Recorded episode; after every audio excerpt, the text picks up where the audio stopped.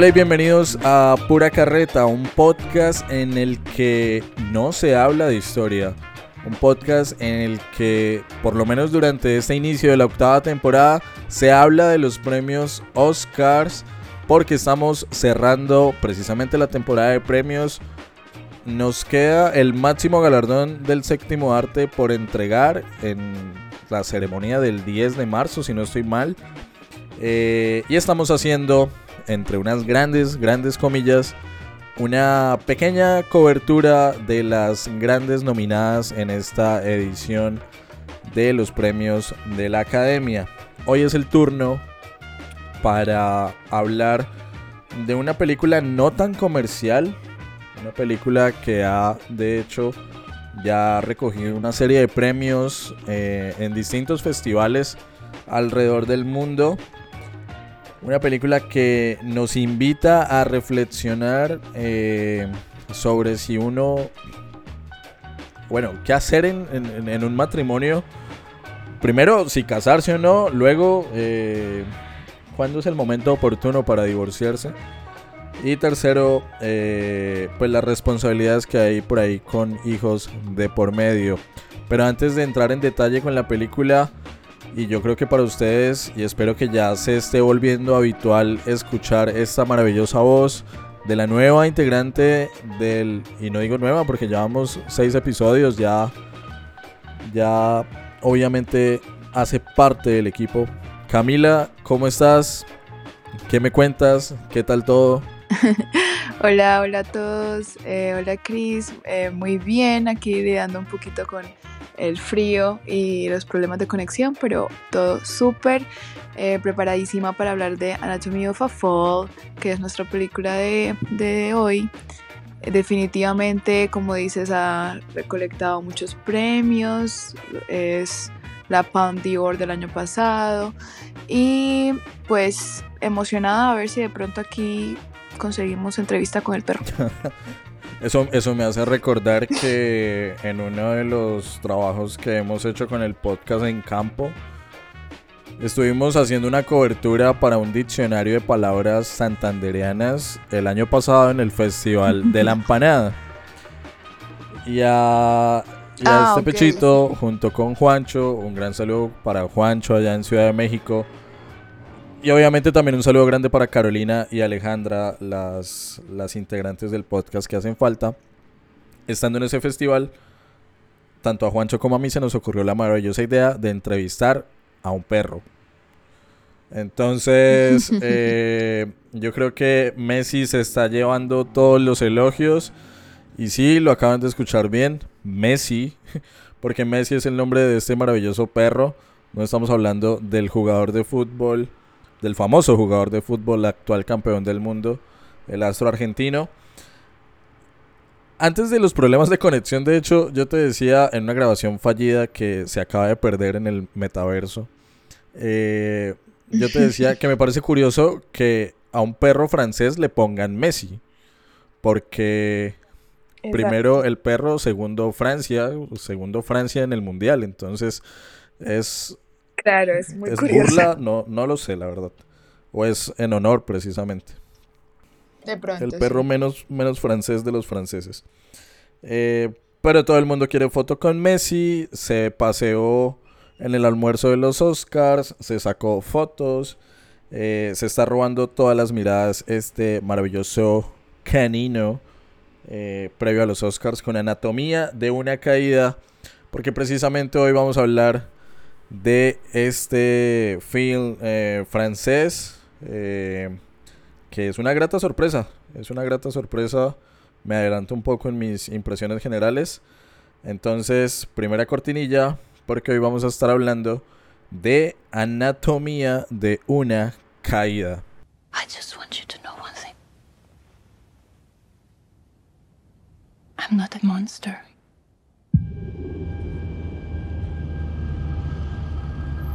I need you to be precise. Tell me everything. Yes. I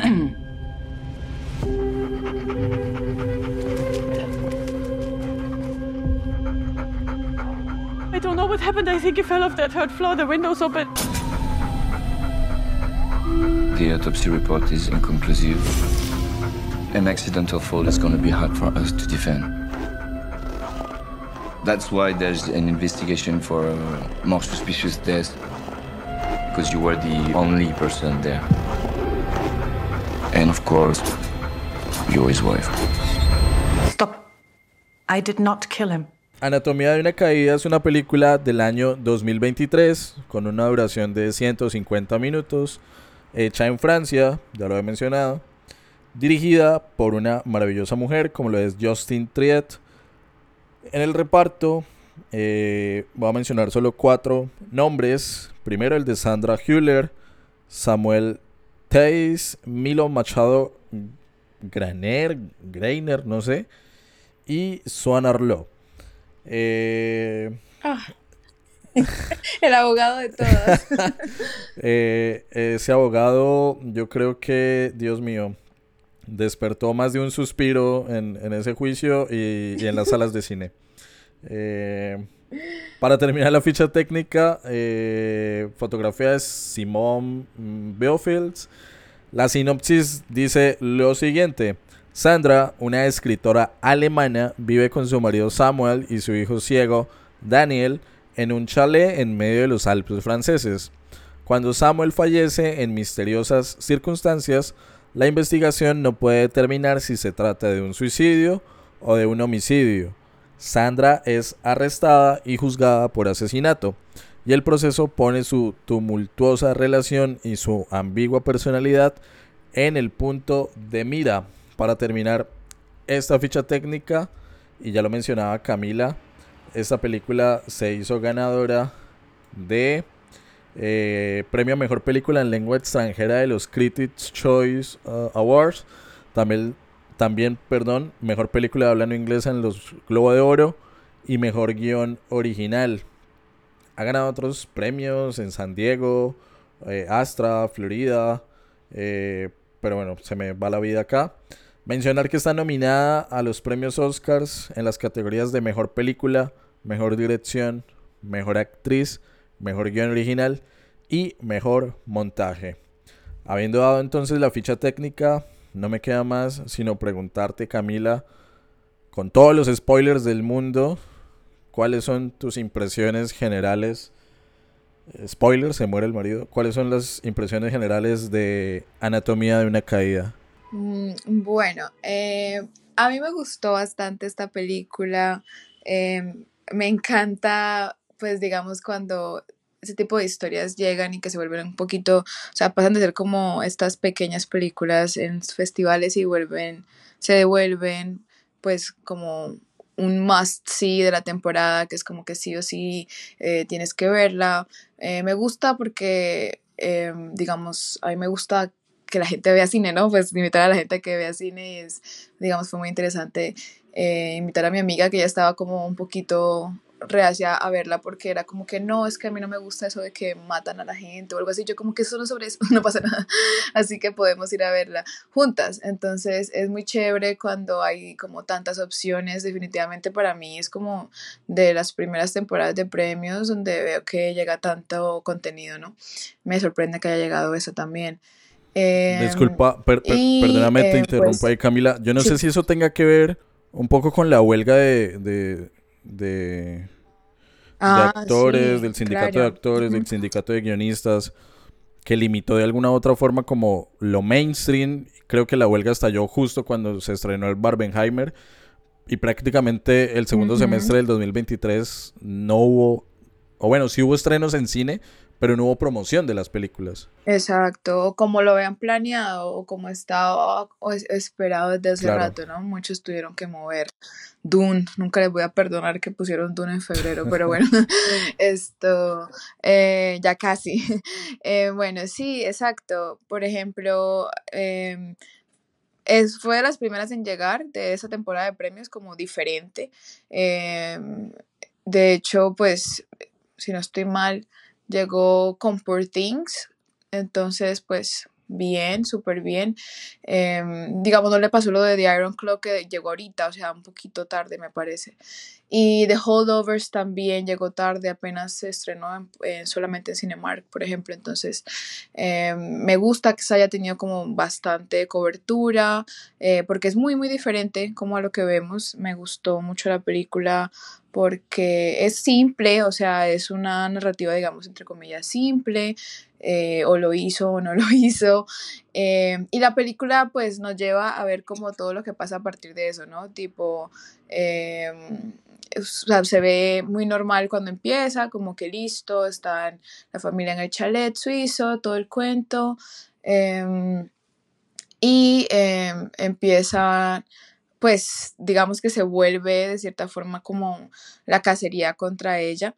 Em, y es muy como interesante obviamente de ver eso, ¿no? Siempre hay este tipo de bias en contra de pues las mujeres, también pues de parte pues de él, como nunca lo conocemos al, esposo de ella como un personaje, nunca lo, no lo conocemos, pues obviamente tenemos o nos fuerza, nos fuerza un poquito a, simpatizar con ella porque no lo conocemos a él y es como que, wait a moment, o sea, estoy simpatizando con ella porque la conozco, o sea, porque la película está de su lado.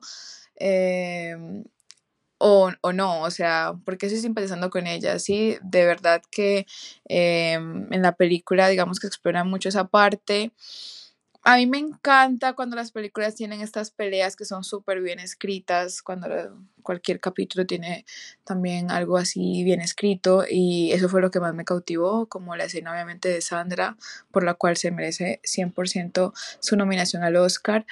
Eh, entonces sí, pero sin embargo, a ver, a ver, eh, si hay cosas que de pronto es cierto como que no sé, hay gente que veo que la amó mucho y yo como tal vez no tanto. Pero, pero bueno, eh, sí, sí, yo sí siento que de pronto en mí realmente aprecio mucho el guion de, de Justine, pero no sé, no siento que la dirección haya sido increíble.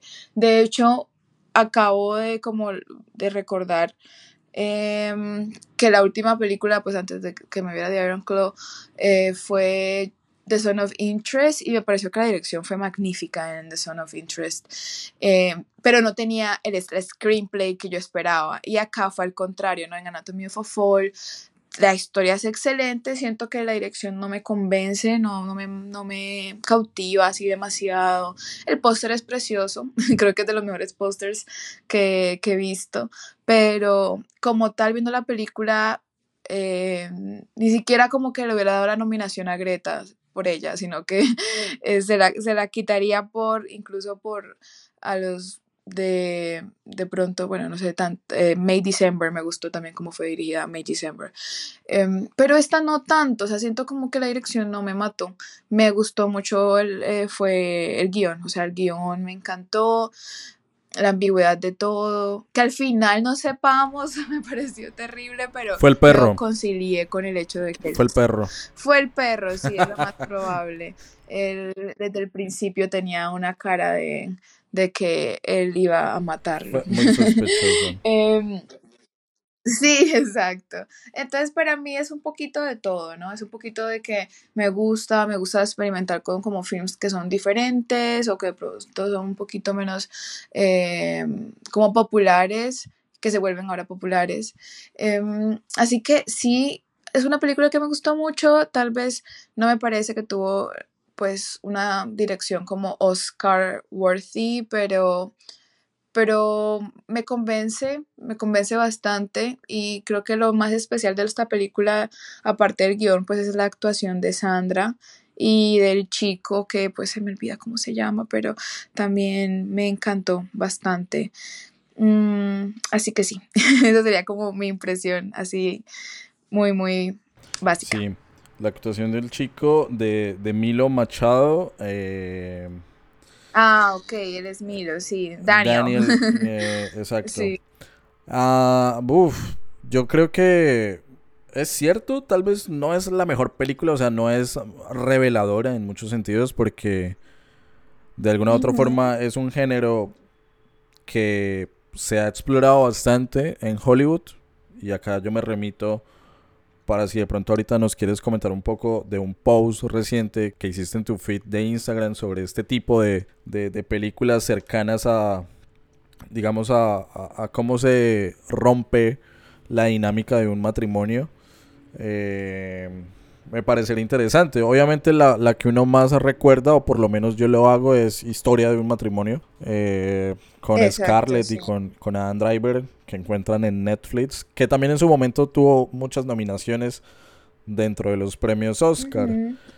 Yo creo que otros bueno, otras de las personas, y en este caso voy a decir otra, una nacionalidad incluso, a la que no le gustó la película es, esta es una película francesa que no le gustó a los franceses. Y no solo porque el perro se llame Messi y porque sea doblemente famoso ese apellido, sino porque la Academia eh, de Artes Cinematográficas de Francia logró ver el éxito que tuvo Anatomía de una caída en festivales el año pasado, sobre todo en el segundo semestre.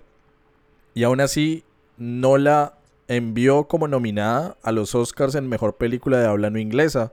Caso contrario, envió a una que se llama A Fuego Lento, o bueno, esa es la traducción en, español. Pero Anatomía de una Caída no está participando en estos momentos en Mejor Película de Habla No Inglesa, donde siento yo que las dos grandes favoritas son La Zona de Interés y La Sociedad de la Nieve. De la zona de interés vamos a estar hablando, spoilers, la próxima semana con muchas críticas de por medio. No pasa, no, no, pasa lo que, o bueno, ¿cómo fue? El año pasado también había una película latinoamericana fuerte, ¿no? Argentina 1985 y perdió con sin ah, novedad en el frente. ¿Dolió? Claro, contra la alemana. sí, con la alemana. o contra la de Segunda Guerra Mundial. Exacto. Dolió, pero una vez yo vi sin novedad en el frente, lo entendí. Yo dije, ok, válido. Claro. Pero creo que va a pasar lo mismo. Sí, yo creo que va a pasar lo mismo. Priorizan. Sí, o sea, es que. Dime. Sí, esto no, no te quería interrumpir. Eh, sí, yo creo que va a pasar lo mismo que el año pasado porque The Son of Interest está nominada a Mejor Película también. o sea, eso es muy raro que esté nominada a International, eh, bueno, así, eh, habla no inglesa, y, em, y también en Best Picture me parece súper raro, o sea, es obvio que se lo van a dar. Así que Anatomy of a Fall va fuerte para screenplay, pero ya, o sea, hasta ahí. Em, este año, lastimosamente, aunque seamos muy cercanos a la historia de, la Sociedad de la Nieve, sigue siendo como un formato un poco como estándar para los, pues me, lo digo como para esta gente de los Oscars.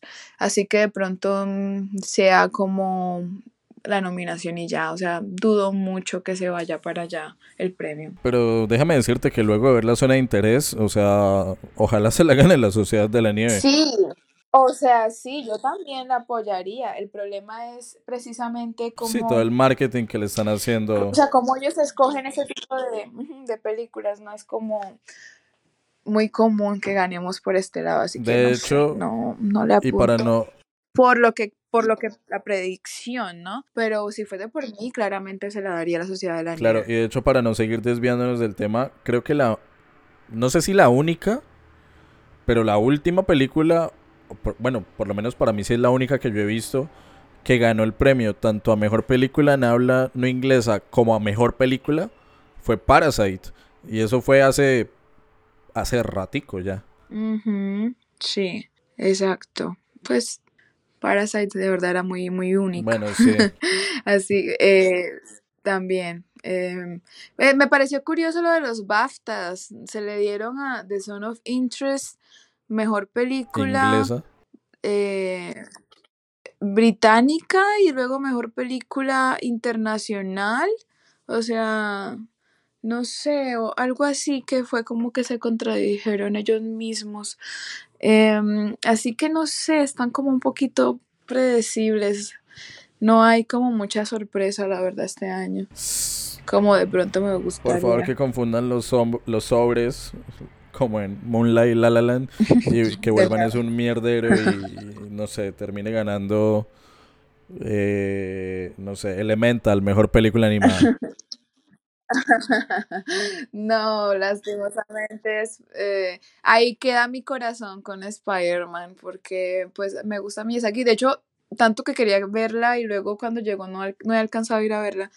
Pero, pero bueno, ya sabes, o sea, sí, está muy, todo está muy, muy derechito, o sea, es un solo caminito, no hay muchas sorpresas como el año pasado. El año pasado, por lo menos, había como, bueno, ganaba uno uno, el otro el otro, y como que estaban miti miti.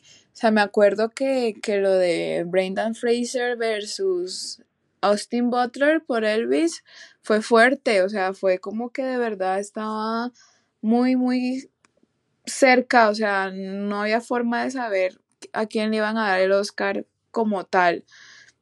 Me duele, eso. Sí, pero bueno, lo que dices, yo siento que ya están muy cantados en esta, en esta edición. Sí, entonces, acá sí está todo. Atemos nudos, volvemos a Anatomía de una caída, volvemos a los Alpes franceses para hablar de un drama eh, familiar, eh, yo creo que un poco, si trato de, recordar como la trama de la película, eh, está lo siguiente. Ah, bueno, hay un condicionante importante, lo mencionaba en la sinopsis. Eh, Daniel, el hijo de, este matrimonio, es ciego desde los cuatro años. De hecho, nos enteramos más adelante que es ciego por un accidente que sufre, no a decir como consecuencia, pero sí, mm, digamos que el papá estaba encargado de cuidarlo eh, tenía que ir a recogerlo del colegio, estaba ocupado, X. Y sorpresa. Mandó a una niñera, creo, y sorpresa, pues justo ese día se accidentó. Luego de eso, uh, creo que la película empieza mostrándonos a Sandra eh, dando una entrevista para una estudiante de literatura o periodismo, no, no recuerdo muy bien. El asunto es que no se deja de sentir rara esa entrevista porque Sandra en ningún momento quiere que sea del todo profesional y la busca más desde el lado personal. Mientras se está dando esa entrevista, estalla con todo el volumen posible del mundo una canción eh, que de hecho es muy, no, sé cómo decirlo, pegajosa. o por lo menos a mí se me pegó, que es Pink de Bacao Rint and Steel Band. Eh, que la van a estar escuchando en la, en la edición, o bueno, cuando escuchen la versión final de este episodio. Eh, lo que vuelve incómoda la entrevista y tan incómoda que no logra terminarse. X, después de eso, Daniel sale con Messi, eh, que no recuerdo cómo se llama la película, pero no importa, le vamos a decir Messi. Sale a dar un paseo y cuando regresa encuentra el cadáver de su padre tirado en la nieve. ¿Cómo lo encuentra? No sé si era ciego. ¿Cómo así? O sea, ¿Daniel era completamente ciego? ¿O...? Pues, eh, pues entiendo que no era completamente ciego. Em, pero sí, en su gran mayoría. Porque me parece raro que, si precisamente eh, sufre de esa condición, no es como que voy caminando y ¡bum! me tropecé con el cadáver, sino que mm, de lejos, de una distancia considerable, logra ver que hay alguien tirado en el piso, que es su papá, pide ayuda a su mamá, eh, llega la ambulancia, ta, ta, ta, hacen el levantamiento del cadáver, eh, la autopsia no arroja resultados concluyentes eh, y empieza la cuestión jurídica, el juicio, por así decirlo primero Sandra buscando el apoyo de ese abogado sexy y luego eh, desde el lado eh, público, pues la fiscalía eh, tratando de recopilar pruebas que permitan que le permitan acusar a Sandra, en este caso bajo el, el delito de homicidio. y yo creo que ese es, perdón, y yo creo que ese es el gran interrogante de la película, ¿no? De estos eh, minutos que dura la película es, ¿esta vaina fue un suicidio, un homicidio o un accidente? El guion está tan bien escrito que la película termina y uno todavía no sabe qué pasó. Porque Sí. o sea, al momento... Puede ser frustrante para algunos. Para, para mí fue bastante frustrante. O sea, yo soy, y, acá ya que empiece la discusión y, y, para que vayan y vengan los comentarios de los dos, yo soy de los que creen que esto fue una pelea que terminó muy mal. y no soy abogado, pero supongo que eso se llama homicidio no culposo. No sé tú qué opinas, qué crees, cuál es tu teoría. Eh, bueno, realmente, em, de acuerdo a si, fue o no fue, yo creo que, bueno, obviamente como no hay un veredicto, em, digamos que es fácil como que decir como que, ay, sí, es que ese no era el punto de la película, eh, lo cual es cierto, o sea, si no hay un veredicto de cierta forma es porque finalmente lo que está aquí en riesgo pues es, que esta mamá pues vuelva a casa con su hijo. Eh, pero si tuviera que obviamente dar la, mi apreciación de que si lo mató o no lo mató. También siento, yo siento que es 100% ella no lo mató.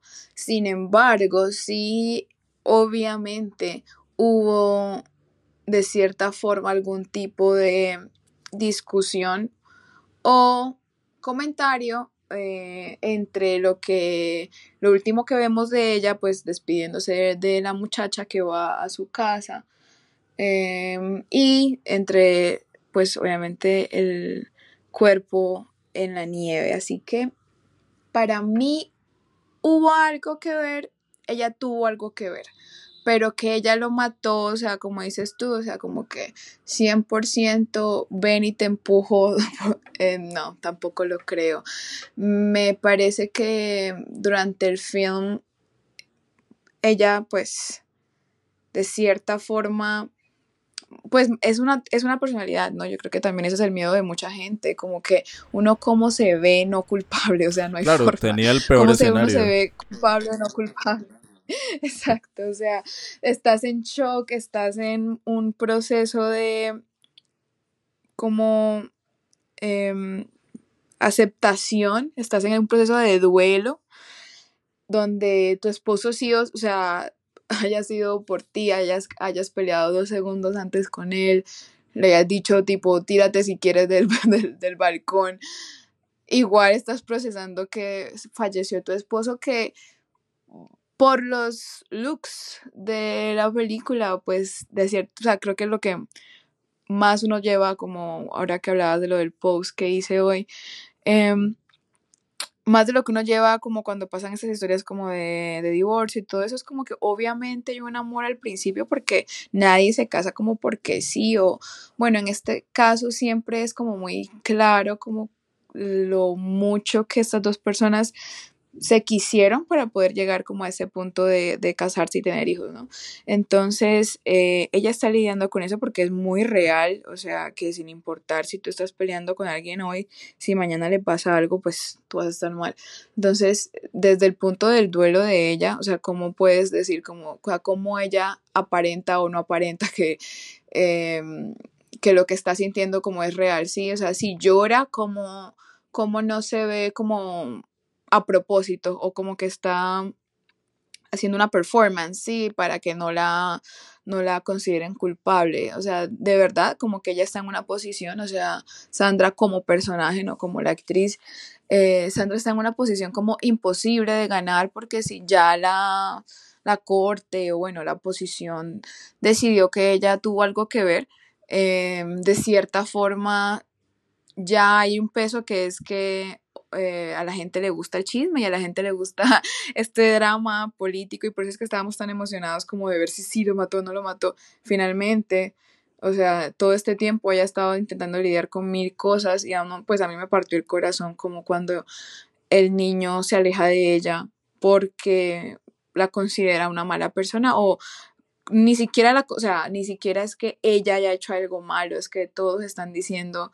que ella pues actuó como una persona normal, que um, como uno puede actuar, como cualquiera puede actuar, pero ya en este caso, si le hizo mala cara al que se murió, pues eso lo hace la asesina, ¿sí me entiendes? Si tuvo la pelea con, con el que acaba de fallecer, pues es porque lo quería matar. Entonces, siempre, siempre hay como las de perder si no ya es mujer, pero acá es como remarcado, o sea, de verdad que había un, creo que era una letterbox review o algo que decía como que, oh my god, las cortes francesas son el infierno. y creo que tienen razón, esto fue brutal de ver, odio, odio todo lo que pasa. Literal, o sea, yo, yo creo que no le tenía tanta rabia a un calvo francés desde Zidane, calvo y hueputa Meta James. Eh, y yo creo que, y no sé tú qué opinas, una pregunta rápida. La película y precisamente el guion que tanto estamos alabando, el, el guion de la película, es tan absorbente que nosotros incluso llegamos a sentirnos en el rol del jurado. Claro, sí, exacto. O sea, uno sí quiere ver qué fue lo que pasó, o sea, uno quiere como revisar parte por parte qué no nos están contando, eh, pero es como eso, o sea, seguimos en la incertidumbre de que cuando algo, una de esas cosas pasan, realmente es mirar quién puede conseguir más evidencia, em, pero realmente uno no sabe qué pasó en realidad, ¿no? O sea, como que, bueno, esto no es histórico, pero podemos remitirnos como a lo de O.J. Simpson, o sea, como cuánta gente, mm, pues, estaba como fiel en que sí y cuánta gente en que no, por miles de cosas. Finalmente, o sea, entre tantas cosas, si la evidencia daba un veredicto, lo que pasó en realidad pudo haber sido de mil formas diferentes. O sea, realmente no hay forma de saber. Creo que es como desesperante y frustrante porque eso es lo que siempre queremos, o saber qué rayos pasó, o sea, por qué yo no estoy viendo la escena donde ella lo empuja o por qué yo no estoy viendo la escena donde el man decide tirarse, porque finalmente, o sea, no nos lo están dando nos quieren tener en esa incertidumbre y creo que es lo que más queda uno pegado porque si no de pronto sería hasta un poco más, más aburrido si de pronto ya supiéramos o en la mitad de película hubiera un punto como de, de inflexión donde es como que obviamente ya lo hizo, hizo tal cara. Creo que nosotras tres estábamos esperando como que ella hiciera algún tipo de gesto al final, algún tipo de pista. Era como que, Dios, tiene que hacer algo que nos indique. Y no, o sea, realmente la última escena es increíblemente frustrante, pero como tan propia de esta película. O sea, lo importante era que ella saliera de eso, sin importar. Y todos, pues yo, todas mis amigas también estaban, independientemente de si lo hizo o no, o sea, ella no puede quedar, eh, digamos que con, con este veredicto de que es culpable, o sea, ¿qué le va a pasar a su hijo? Creo que todos estábamos así, ¿sí? Como con esa expectativa de como que no importa esto, eh, ¿cómo es esto? We support women's rights and also women's wrongs, así tal cual, como apoyamos, si lo hizo se lo merece. Eh, pero, pero al final sí fue como tipo, listo, ok, ya podemos conciliar con el hecho de que no nos van a contar si pasó o no, porque finalmente también es muy ambiguo la declaración de Daniel, ¿no? O sea, nos dan un, un flashback, entre comillas, que tampoco sabemos si es real o no. Todo es bastante ambiguo, creo que por eso es que este screenplay está como en nuestra cabeza, porque es como que, ¿qué pasó? Sí. Y yo creo que precisamente para la gente que no ha tenido la oportunidad de ver la película, pues se está comiendo todos los spoilers escuchando este episodio. Eh, vamos a jugar un poco a recrear este juicio, obviamente no con la duración de la película, sino me voy a poner el rol del fiscal de ese eh, calvo y puta Meta James y un poco dar esos argumentos que utiliza la fiscalía, el, digamos la parte pública, para acusar a Sandra, ¿no? Eh, primero le sacan su trayectoria profesional, que ella es escritora, que es traductora, algo que es muy importante y es, Sandra es alemana que bueno, se casó. Sí, de por sí. Hay, un conflicto con el tema de, los idiomas, ¿no? Eh, Sandra, una mujer alemana exitosa en su profesión, es decir, los libros que ella ha escrito han tenido éxito. Luego, o bueno, voy a decir datos en desorden, según me voy acordando. El, el fiscal llega un momento en el que le acusa, o bueno, le recrimina que si sus libros han tenido éxito, y precisamente en la dinámica de un juicio por un posible asesinato de, su marido, es porque en sus libros están impresos de vivencias personales. Eh, como que ella va recogiendo hechos, eh, situaciones de lo que ha vivido a lo largo de los años y los traduce, los lleva a un lenguaje literario. Yo siento que ahí la acusación es, usted necesitaba otro evento canónico que le permitiera crear el bestseller eh, número uno en el mundo, eh, matando a su marido. Esa es una como de las cuestiones que le mencionan. Una que a mí en lo particular me molestó bastante, pero que, que le sacan en cara a Sandra, es el tema de su sexualidad.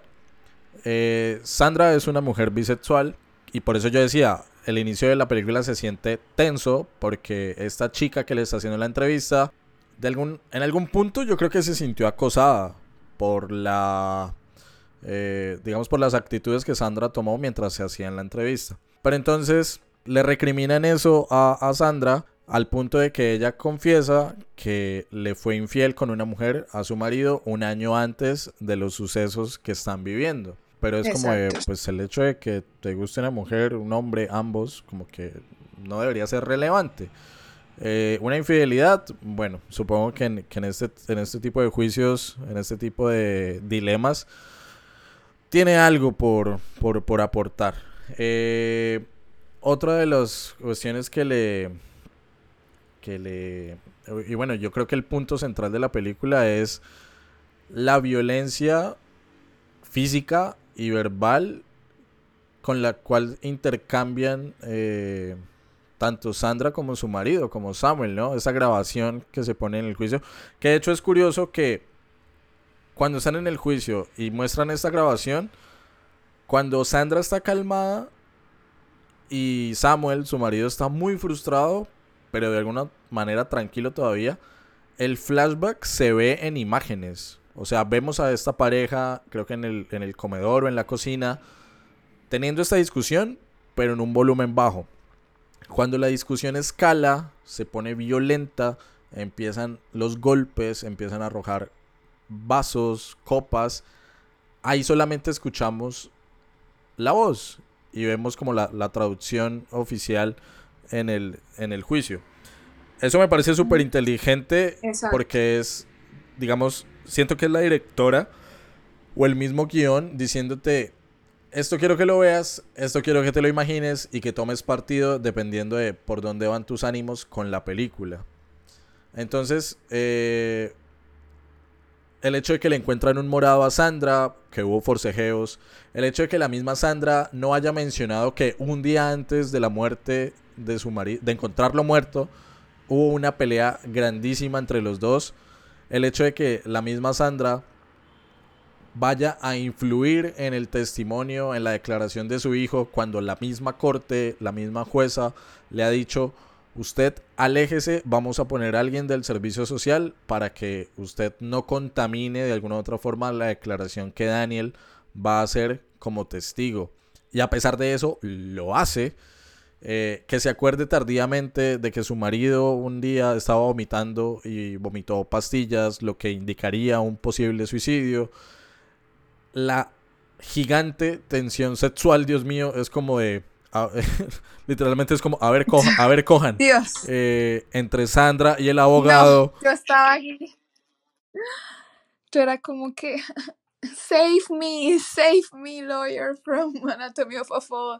Ay, no, demasiado. Siento que esos son eh, precisamente factores que empiezan a influenciar y a poner en, nunca mejor dicho, en tela de juicio la versión de, Sandra, ¿no? Y, y, se empieza a ver muy culpable. ¿O, tú cómo la viste? Exacto. Ahí cuando dices tela de juicio, podemos poner el el sonidito de los tambores, así como... exacto. Buenísimo. Eh, exacto, o sea, es que hay muchas cosas a considerar, me parece que como eh, ya habíamos hablado un poquito, eh, la, la, escena donde pelean es como obviamente el punto donde, digamos que lo vemos a él. Em, podemos ver cómo era él y ahí sacamos, como dices, a nuestras propias conclusiones. Sinceramente, eh, a mí me encanta cuando las películas pues tienen estas escenas, por eso hice eh, un post em, pues aludiendo como a estas escenas grandes donde finalmente en los matrimonios, si lo quieras o no lo quieras, bueno, en relaciones incluso, en cual, sí, en todas las relaciones, uno tiende a resentir cosas. Em, y cuando llega uno a un punto de, de no retorno, pues ahí es cuando empiezan estas peleas, ¿no? Eh, siempre es muy, muy curioso cómo esas cosas que de pronto al principio son atractivas o que llaman la atención de la otra persona se vuelven puntos donde es como que no soporto que seas así. Entonces de pronto, como dice, como dice ella, o sea, eh, sin chistar, ella aceptó como todo lo que él ponía para como de cierta forma acomodarse a él y nunca como hacerlo sentir mal. Llega un punto donde ya sin que, sea, sin ella ni siquiera empezar, porque como dices tú, empiezan como en el comedor, están tranquilos y luego eh, va, escalando obviamente la, la pelea. Es como de cierta forma sí fue como tipo, si quieres pelear, yo tengo razones para que pelear y tú no. Sí, como que eso fue lo que sentí más que todo en esa escena. Eh, conocemos a Samuel, que la impresión que nos queda de Samuel, o bueno, a nosotras nos quedó, siempre voy a incluir como a nosotras porque me gusta cuando voy con mis amigas y pues cuando dialogamos también es se vuelve parte de como de, de, lo que yo pienso, ¿no? Entonces como que siempre nos va a quedar como en la mente tipo, que lo, digamos como lo poco basado, lo poco basado que estaba este señor, para hacer, para simplemente como ubicarse como no la víctima, pero sí de cierta forma eh, como quien dice, es mi momento ahora, así que tú siéntate y yo, o sea, ya tú estuviste de pie, ahora yo voy a estar de pie y tú te vas a sentar. Y es como, ¿por qué? O sea, ¿por qué? ¿De dónde saca que, que, mm, que es el momento de él ahora, ¿sí? Entonces, claramente es súper válida esta pelea, o sea, y lo entiendo a él también, o sea, no es como que, ay, sí, es que Sandra tenía toda la razón. No, obviamente él mismo también lo veo, ¿no? Lo veo como también, ¿quién de nosotros no ha estado como en esas donde somos Samuel? Tipo frustrado, se ponen como en, a sí mismos en una esquina porque no saben qué más hacer, están estancados eh, creativamente, eso es algo súper relatable, o sea, obviamente es un personaje, es una persona también, eh, pero en, dentro de un matrimonio, aquí es donde, o sea, como la base, ¿no? Es que acá por eso es que es tan difícil cuando le, la ponen allá y como dices tú, le, le sacan como todos los trapitos al aire, es como que, pero ¿quién era la persona dentro del matrimonio? Porque cuando uno entra a un matrimonio, no lo digo experiencia porque nunca he estado casada, pero eh, de las dinámicas que uno puede apreciar es eso, que pues uno tiene que acomodar ciertas cosas y eh, ciertamente digamos que cómo manejan el día a día es muy, muy diferente de como la figura pública que de pronto pueda alguien mostrar. Em, me parece curioso por eso que cuando por fin aprendemos que porque Daniel es parcialmente ciego, porque sí, creo que ya es como parcialmente sería la palabra correcta, porque sí, como dices, no es totalmente ciego, eh, es por un descuido de él. O sea, imagínate como el nivel de resentimiento. De culpa, imagínate que eso pase, o sea, a cualquiera, sí. Y me gusta que, que de cierta forma o sea, por eso es que la película es de cierta forma brillante, porque no es una película lineal, no es como que, mira, mi matrimonio fue mal eh, y pasó esto. No, o sea, no nos están dando como la happy story de como que ah, vamos a llegar a divorciarnos. No, es como que literal estamos viendo hacia atrás en un matrimonio que pues no, desde la primera escena entendemos que son dos personas que no se llevan bien. Yo jamás te pondría a ti un montón de música pesada si estás atendiendo a alguien, sí, sea como sea que lo estás atendiendo, si es algo relacionado con tu trabajo, uno tiende a ser como un poco más respetuoso, ¿no? O sea, desde la primera escena sabemos que ellos no se llevan bien. O sea, cuando yo me siento y empieza la escena, es como, no, este hijo de puta, ¿cómo va a poner esa música? o sea, era como que yo sentía vergüenza. Literalmente nosotros grabando. Con, los vecinos, como estos hijos de putas me van a poner vallenato Exacto, sí, como que cómo van a hacer eso. Entonces, claramente, eh, eso es lo que hace tan interesante todo, como cómo vemos a Samuel, em, digamos que alegando por una vida que no tiene, pero que, como le dice Sandra, no es culpa de Sandra que no la tenga, no es culpa de ella que, que de pronto llega a un punto donde ya no, no se siente bien, pero él lo quiere hacer ver como que sí es algo 100% en su matrimonio. Es interesante eso, claramente siempre la mujer va a ser como la que tiene que, pues, digamos, llevar la carga de, de, entender más que el hombre, pero esa no era la dinámica que ellos tenían, ¿no? Porque la más exitosa, como tú mencionaste, era ella, entonces se habían acostumbrado de cierta forma a eso. Entonces, por eso y más, pues digamos que sigue siendo una película en la cual uno piensa mucho, ¿no? Y realmente, como dices tú, explora cosas que uno dice, no lo puedo creer, ¿por qué están diciendo eso? y tiene al mejor legal attorney que he visto en mi vida, así que por todo eso y más, es una gran película. Yo tengo, tengo que refutar. Eh, mejor abogado para mí será. Ese será siempre el señor Marshall Erickson. Ah, ok, sí. Ok, yo voy a decir Matt Murdock, pero bueno, también estoy de acuerdo que Marshall Lawyer. Así que también. Ah, pero no, hablamos como. Murdock también es ciego. ¿Será, ¿Será ese el futuro de, de Daniel? Sí, ah, ¿O será Daniel, Daniel es Matt Murdock? en el futuro. Daniel es el Matt Murdock francés. Obvio, queda traumado con el juicio, empieza a estudiar Derecho. Ahí está. Dios mío. Ahí está el multiverso. Llamen a Dakota Johnson ya mismo. en, algún, en, algún, alguna línea paralela, sí. sí. Eh, Daniel es, es el Daredevil eh, francés. Exacto. Yo lo que voy a mencionar es, con este escenario del que estamos hablando, ya de por sí la película, o bueno, no la película, el juicio es complejo. Sí. Y Sandra tiene todas las de perder. Ahora vámonos un poco al lado de la defensa con el abogado Setsi. Y empiezan a salir cuestiones como llaman al médico que trataba a, Samuel, al, pues al, al difunto, ¿no?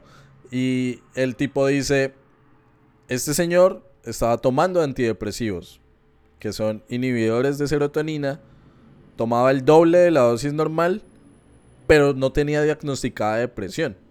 Entonces uno dice, entiendo que los tomaba como un, o bueno, es lo que da a entender la película, como una forma de generar un escudo frente a todo el dolor, frustración y culpa que le generó para, o sea, para Samuel sentirse responsable del accidente que dejó parcialmente ciego a su hijo.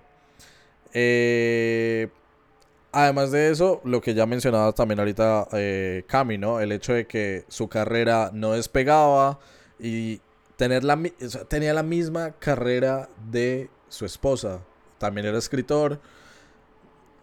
Si esto aplica llevándolo a terrenos universitarios es, por favor, nunca se metan con alguien de su carrera. Por favor, por eh, favor, eso, sale muy mal. Sí, sale muy mal. Si algo se pueden llevar del podcast de hoy es eso. Por favor, primero que todo, revisen bien con quién se van a casar y si se van a casar con alguien de su carrera, piénsenlo dos veces. No se pisen, no se pisen las mangueras. No digo, no digo que no se pueda, no digo que no se pueda dar, pero no se pisen las mangueras, eso creo que da para problemas. Eh, pero bueno, otra cosa que también no favorece mucho al, difunto, a, Samuel, es, Sandra dice, ustedes van a revisar las paredes y hay abolladuras de golpes que él le daba a las paredes, a las paredes, perdón. Tanto así que se fracturó un dedo por uno de estos golpes. Es decir, tiene un antecedente de violencia eh, este sujeto. Y creo que el principal es cuando menciona a Sandra que recordó que un día lo encontró tirado en el suelo, que había vomitado y que habían restos de pastillas, lo que indicaría una sobredosis, eh, digamos, voluntaria que lo llevara al suicidio. Y creo que aquí viene una parte muy especial de la película y es Daniel, el niño, cuando escuchó, esta, cuando escuchó esto del, del vómito, del posible suicidio de las pastillas, recordando que él en algún momento también experimentó esto con Messi, ¿no? Esta parte para mí es confusa, si me enredo, me ayudas Cami, porfa, pero lo que yo siento es que él escuchó y de alguna otra forma recreó o, trató de recrear esto con, Messi, tanto así que Messi en, una actuación impecable lo vemos muy enfermo, casi a punto de morir, tirado en el suelo, con la lengua afuera, los ojos en blanco, eh, porque consumió esas pastillas. Eh, y, lo que creo que recuerda Daniel es que Messi comió del vómito de, del papá, o algo así, no, estoy seguro. Exacto. Lo que lleva a Daniel a que en su último, o bueno, en sus, sí, en sus últimas declaraciones ante el jurado, eh, señale que, eh, o dé a entender, mejor dicho, que esta hipótesis del suicidio para él es muy probable por eso. Literalmente porque Messi casi estira la pata. Exacto, sí, todos estábamos asustados por lo que le fue a pasar al perro. Era como que no se metan con el perro, por favor. Salimos traumadas y se meten con el perro. Y no, menos mal, cuando el perro estuvo bien, todos quedamos como sí, así que sí, es correcto todo lo que acabas de decir. Pero lo que, lo que yo siento es, y por eso yo antes decía, yo igual siento que Sandra es culpable, así sea indirectamente. Yo siento que igual Daniel encontró una forma de salvar a su mamá. Eh, y en este caso, e, es que es jodido. Yo no soy abogado, ni mucho menos, ni, ni, soy fiscal, ni bla, bla, bla. No, no sé nada de terminología. Me vi toda la ley y el orden. No sé si eso cuente como algo. Pero lo que sí siento es que estos juicios son bastante complejos en la medida que el dictamen forense. O sea, la decisión tendría que haberse tomado con el dictamen, con la, con la autopsia eh, del cadáver, ¿no? Eh, impacto de bala, eh, ta, ta, ta, y encontraron el arma homicida y las huellas de Sandra, ya listo. Tanta, tanta condena, tantos años de condena. Pero en este caso es, pero el tipo se cayó y tiene un golpe en la frente, pero el golpe en la frente pudo ser con el cobertizo que está fuera de la casa. Pero hay unas manchas de sangre que no corresponden con la posición en la que lo encontramos. Pero parece que el tipo se arrastró una vez cayó en la nieve eh, pero entonces se tiró, se, literalmente se lanzó, lo lanzaron, se resbaló, fue un accidente, lo empujaron. Eh, llevan expertos, digamos, en criminalística que intentan recrear la escena precisamente del crimen.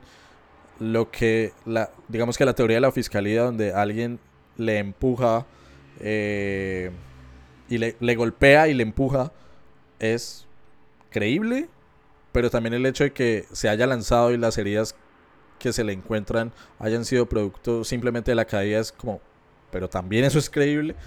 Eh, luego no, que la nieve entonces absorbió la sangre, un montón de cosas que están muy bien hechas y justificadas al punto de que uno dice, yo no sé qué putas pasó. Para el jurado, evidentemente, la, lo más práctico y también lo más creíble es, pues este man se lanzó, esto no es responsabilidad de Sandra. Él ya tenía problemas eh, o, había tenido como intentos de suicidio en el pasado. Y estos condicionantes como su fracaso eh, laboral, es eh, el tema del trauma por el accidente de su hijo, definitivamente influyeron en que el vago se desvivió. Sí. No, Pero no termina de ser contundente. Exacto, no, nosotros salimos con ese, no sé, porque mira que también la película empieza y ella, pues, ella desde el principio es, ella dice como que no, él no se pudo haber tirado, como que eh, ese no era él o algo así. Y obviamente cuando ya era como que tipo, o es ella o es él, pues ella no duda en ponerlo a él como Sí, él fue, él mismo se tiró porque, claro, o sea, ya pasó de ser como que qué le pasó a él a como que qué es lo que me va a pasar a mí. Creo que eso esa, ese cambio como en mitad de la película que es como que, ok, esto ya no es sobre qué le pasó a él, sino que de verdad, ¿cómo hago yo para no verme o no ser más eh, la sospechosa número uno de este, de ese problema? Me recuerda también mucho a Gone Girl, no sé si de pronto te has visto Gone Girl, o sea, tipo, todas las cosas estaban fabricadas, bueno, spoilers para los que no se han visto Gone Girl, eh, todas las cosas estaban de cierta forma fabricadas y eh, todo eso fue suficiente, obviamente, para, para, pues, digamos que ponerle... Es que, claro, el, el pin número uno es el esposo o la esposa. Aquí es lo contrario, ¿no? Esto es el esposo el que, en esta película, es el esposo el que, pues, claramente lleva el de sospechoso número uno. Y... Em, lo mismo, o sea, no hay evidencias 100% contundentes, pero las que están como que ya aluden porque es lo más fácil, ¿no? Como poner rápidamente como la razón y es como es más fácil para ellos enfocarse en este en esta persona que simplemente decir como que ah no es que es el suicidio porque como tú dices no hay nada 100% que diga ni lo uno ni lo otro. Así que sí es un poco frustrante, pero pasa. Realmente como que sí, sí lo hace también más realista. Pasa, eh, pasa en la ficción, pasa en la vida real. Eh, entonces, eh, pues no sé si se nos queda algo por fuera, Cami, de anatomía de una caída. Eh, yo siento que es una película, y, ya con eso termino antes de la calificación, que lo mantiene uno enganchado, sea por la dinámica de la película, o sea, por los aspectos técnicos, o sea, por el chisme, que yo siento que es lo que en muchas ocasiones nos mantiene al borde del asiento en este tipo de películas y es, bueno, pero ¿quién es el malo? ¿Quién fue el que las embarró más? O en este caso, ¿quién fue el asesino? eh, si fue un homicidio, fue un suicidio, qué pasó ahí. Eso lo mantiene a uno, eh, digamos, a la expectativa en el desarrollo de la película. Eh, Impresionante. No muy sé. Impresionante. Sí, bastante. No, y, yo creo que las actuaciones 10 de 10. Desde Messi, eh, pasando por Daniel, hasta Sandra, obviamente, que tiene muy merecida su, su, nominación, como su abogado sexy defensor y el fiscal que yo siento que también llega un momento en el oh, que... Sí, todos odiamos. No, no, la, no la estoy defendiendo porque todo lo que me estás diciendo me está haciendo entender que ella es la culpable. Pero tienes una actitud tan arrogante, tan prepotente, que, no, quiero que no la voy a tolerar. Exacto, o sea, como no te, voy a dar, no te voy a dar la satisfacción de ganar solo por tu actitud, así me estés tirando un camión de verdades en la cara. sí. Sí, no, es que de verdad resultó ser muy como exploitative em, en, en todo lo que le decía. O sea, llega un momento donde uno es como que por favor ya que se calle, ya lo odiamos, sáquenlo.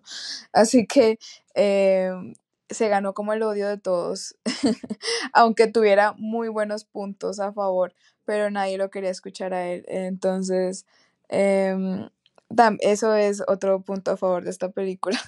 Como que poder tener un enemigo en común une a todos. Así que me gustó. El, casting estuvo muy bueno. Me gustó mucho Milo. Siento que él debió haber sido un nominado al Oscar. Eh, hay niños nominados al Oscar que, que acá siento que si no se lo hubieran dado al perro, acá estaba la oportunidad para el niño. Me sorprende que no, ¿sí me entiendes? O sea, fácilmente, bueno, he visto a Sterling K. Brown en, en la película, pero no sé, ah, ah, lo siento, yo amo a Ryan, pero eh, no sé, le pudieran haber hecho campo a este niño, me encantó, me encantó todo lo que hizo. Realmente como cuando ya se da cuenta que tipo o es mamá o es aparte y decide como tomar este, como dices tú, o sea, dar la verdad final, que como te digo, sigue siendo algo completamente ambiguo. Em, yo lo interpreto como, como un último, como una última, digamos que solicitud de que por favor no se lleven a su mamá pero puede que haya sido cierto, puede que no, así que no, no hay forma. Pero él me convenció muchísimo, así que ese niño de verdad se lo merecía. Sí, precisamente hablando de eso y acabo de hacer una búsqueda súper rápida. Eh, ¿Por qué no obtuvo la nominación eh, Milo Machado a, como mejor actor? Eh, digamos que desde hace un par de años, hace una década, por lo que veo en este artículo, voy a confiar ciegamente en este artículo, nada de fast checking. hace una década no se nomina a, digamos, un menor de edad dentro de las diversas categorías de, los Oscars, en este caso, mejor actor. Y han habido buenas actuaciones, o sea, acá señalan dos que eran sin duda merecedoras de, nominación. Una es la de Jude Hill en Belfast, esa película de Kenneth Branagh autobiográfica. ese niño es muy, muy Y la otra es la de Roman Griffin Davis en Jojo Rabbit. Eh, la película de Taika Waititi. no lo nominaron eh, tampoco. Tampoco hubo nominación. ¿Qué dice este artículo? Que es curioso porque entre 1935 y 1961 había, y abro grandes comillas, un Oscar juvenil. La academia premiaba a los actores menores de 18 años. Pero eh, digamos que en 1961 eh, todos los eh, actores y actrices empezaron a competir en igualdad de condiciones. Y digamos que la excusa que se ha tomado por parte de la academia es que otorgarle un Oscar a un niño de 10, 12 años probablemente signifique, mm, uno, que todos los lentes, todos los flashes recaigan sobre él y eso provoque, eh, digamos, consecuencias eh, psicológicas, eh, pues en, esos menores de edad que no sepan de alguna otra forma enfrentar la fama de forma tan temprana. Eh, pero pues a mí sí me gustaría que hubiese un Oscar, un, Oscar juvenil. Siento que sí, me parece que, que, podría ser su propia categoría. de pronto como para quitarle el peso de como que obviamente competir contra, no sé, un Robert De Niro, digamos, acá en esta en esta instancia que pues sería supporting contra un Robert De Niro, pues obviamente cualquiera pues puede sentirse presionado. Así que em, sí, sería bueno que tuvieran uno. Yo me acuerdo que el niñito de Room a mí me encanta, me encanta, o sea, eh, y no me acuerdo, o sea, obviamente creo que no, o sea, si es solo que Les ahí está bien, supongo que también no lo nominaron, pero era como que eh, no me acuerdo la verdad. Sí sé que Brie Larson ganó por Room, pero no me acuerdo si el niñito tuvo algún tipo de premio en los Oscars. Sé que aparte sí tuvo como un poco de reconocimiento, pero en los Oscars creo que no. Eh, y uno dice como que claro, es que sí hay, sí hay espacio para hacer un, un Oscar juvenil. Así que, bueno, a propósito de los Oscars, si era algo que, si sería algo que revisen como, de hecho, acá, en, ese, en, ese, en, ese, artículo también, también lo mencionan. Este chico de The Room, que pues en la vida real se llama, pues el actor se llama Jacob Tremblay. Ah, sí. Eh, y pues, yo lo que siento es, en este caso, el hecho de que te nominen y puedas ganar un Oscar no asegura que vayas a tener una carrera longeva en, en el cine, pero, pero reconoce que en ese momento de tu vida diste y, e hiciste un trabajo sumamente fuerte y, digno de, ser celebrado. Claro. Eh, pero bueno, eso en cuanto a los Oscars eh, juveniles. Entonces, luego el chismecito y luego de la segunda cortinilla nos vamos con la calificación para eh, anatomía de una caída. Entonces, cortinilla y ya volvemos. You had a fight the day before he died. You need to start seeing yourself the way others are going to perceive you.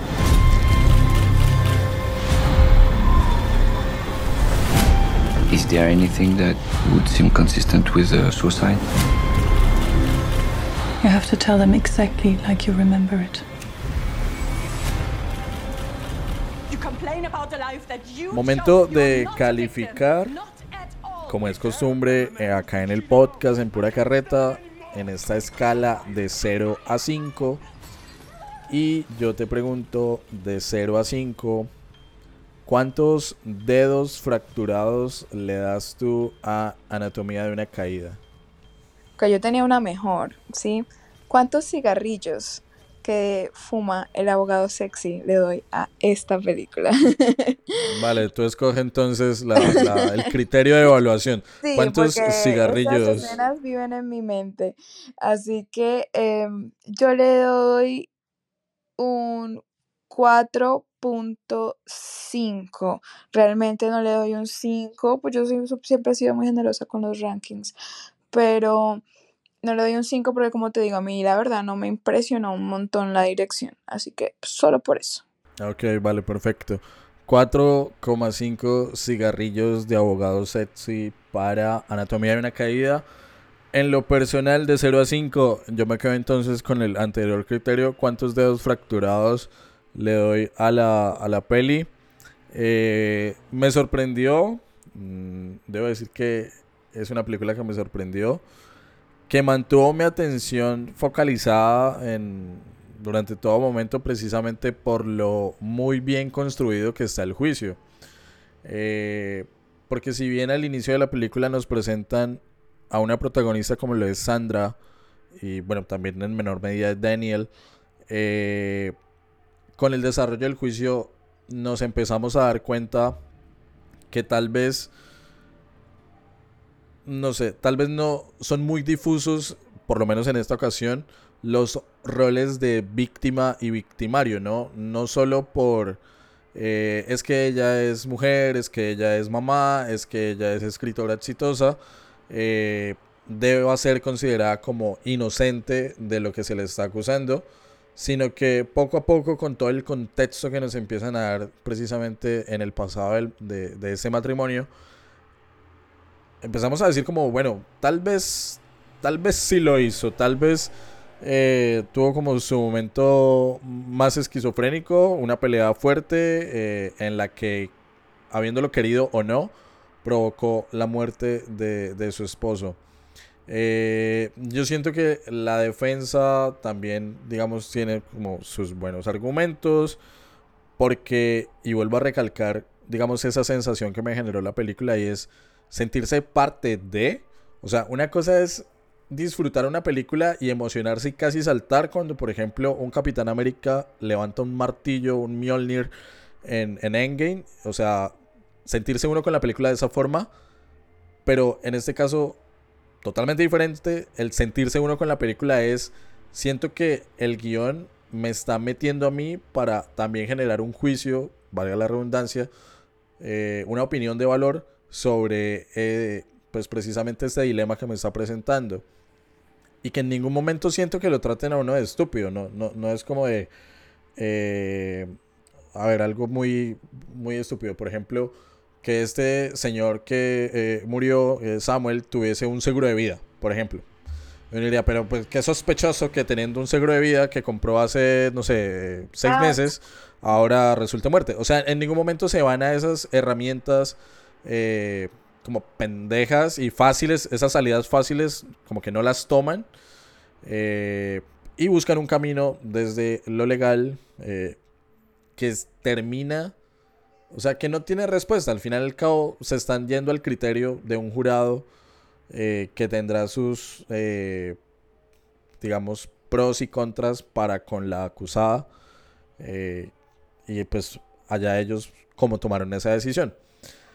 una decisión que incluso yo siento que estuvo muy favorecida obviamente por, por el experimento que, que hizo Daniel con Messi y el vómito y las pastillas porque si no estoy mal, la última escena de la película es. en, la última escena vemos a Sandra acostada. Con el perro. Acariciando, acariciando a Messi. yo lo sentí como un. Marica, me, me, salvó. Literal, como de, me, salvó la papeleta. Sin usted, yo estaría tras las rejas. Ahorita que, que estábamos hablando de Messi, fui a mirar y como que Messi es el perro de Sandra en la vida real. ¿What? ¿Ah, sí? Sí, también quedé en shock. Vea, pues, toda una familia de, de actores. Todo queda en la familia. Eh, curioso, entonces. Entonces, eh, tu ranking sería. yo creo que le doy una calificación de 4. Ok. Eh, cuatro dedos fracturados para anatomía de una caída, lo que nos da en promedio un 4,25, aproximamos eso a un 4,3.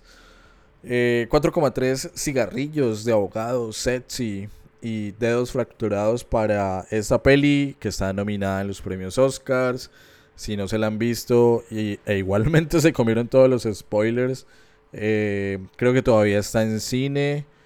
Eh, si no, la consiguen, eh, creo que también fácil en aguas internacionales, en terrenos piratas. De momento creo que no está en ninguna plataforma, aunque no, digamos, demoraría. Eh, y nada, súper invitados a que sigan conectados con esta octava temporada de Pura Carreta. Creo que antes de la ceremonia de los Oscars nos queda un viernes para seguir haciendo la cobertura. Un viernes, un séptimo episodio que va a estar dedicado a la zona de interés. Entonces, Cami, te doy la palabra pues para que te despidas y ya cerremos esta conversación eh, muy franchute. no, pues eh, ya para finalizar, eh, pues tengan mucho cuidado con quién se casan. no mentiras, pero sí, definitivamente agrego esta película a mis peleas favoritas de todos los tiempos, así que em, si pueden ir a verla en cine, mucho mejor. Obviamente se experimenta mucho mejor en la gran pantalla. Y em, si no, pues donde se sientan súper cómodos. Eso sería todo de mi parte. Sí, y nada, recordarles el gran consejo del día de hoy, ¿no? No Sí. se metan, si ustedes están en la universidad o, o igual en el trabajo, si están en la universidad, no se metan con la gente de su carrera. Y si están en el trabajo, no se metan con la gente de la oficina. Eso sale mal. Y se los digo yo que pequé en las dos. Entonces, eh, nada, Cami, un placer como siempre. Una grabación más, un episodio más. Eh, me alegra contar contigo, tener esas charlas eh, cinéfilas. Siempre. Y no siendo más, queridos, queridas, queridos oyentes, como dice el padrecito Diego Jaramillo, Dios mío, en tus manos encomendamos el alma de Samuel Maleski que se desvivió, supuestamente, y ya no nos acompaña. Este episodio que ya pasó y el próximo con la zona de interés, porque obviamente si hacía falta historia, en pura carreta la Segunda Guerra Mundial no nos suelta alguien que por favor, bueno, y nunca nos va a soltar, o sea, el, el cine se alimenta de la Segunda Guerra Mundial Claro. como si fuera, como si fueran esteroides, literalmente. Entonces, eh, nos vemos. Eso es todo. Chao, chao.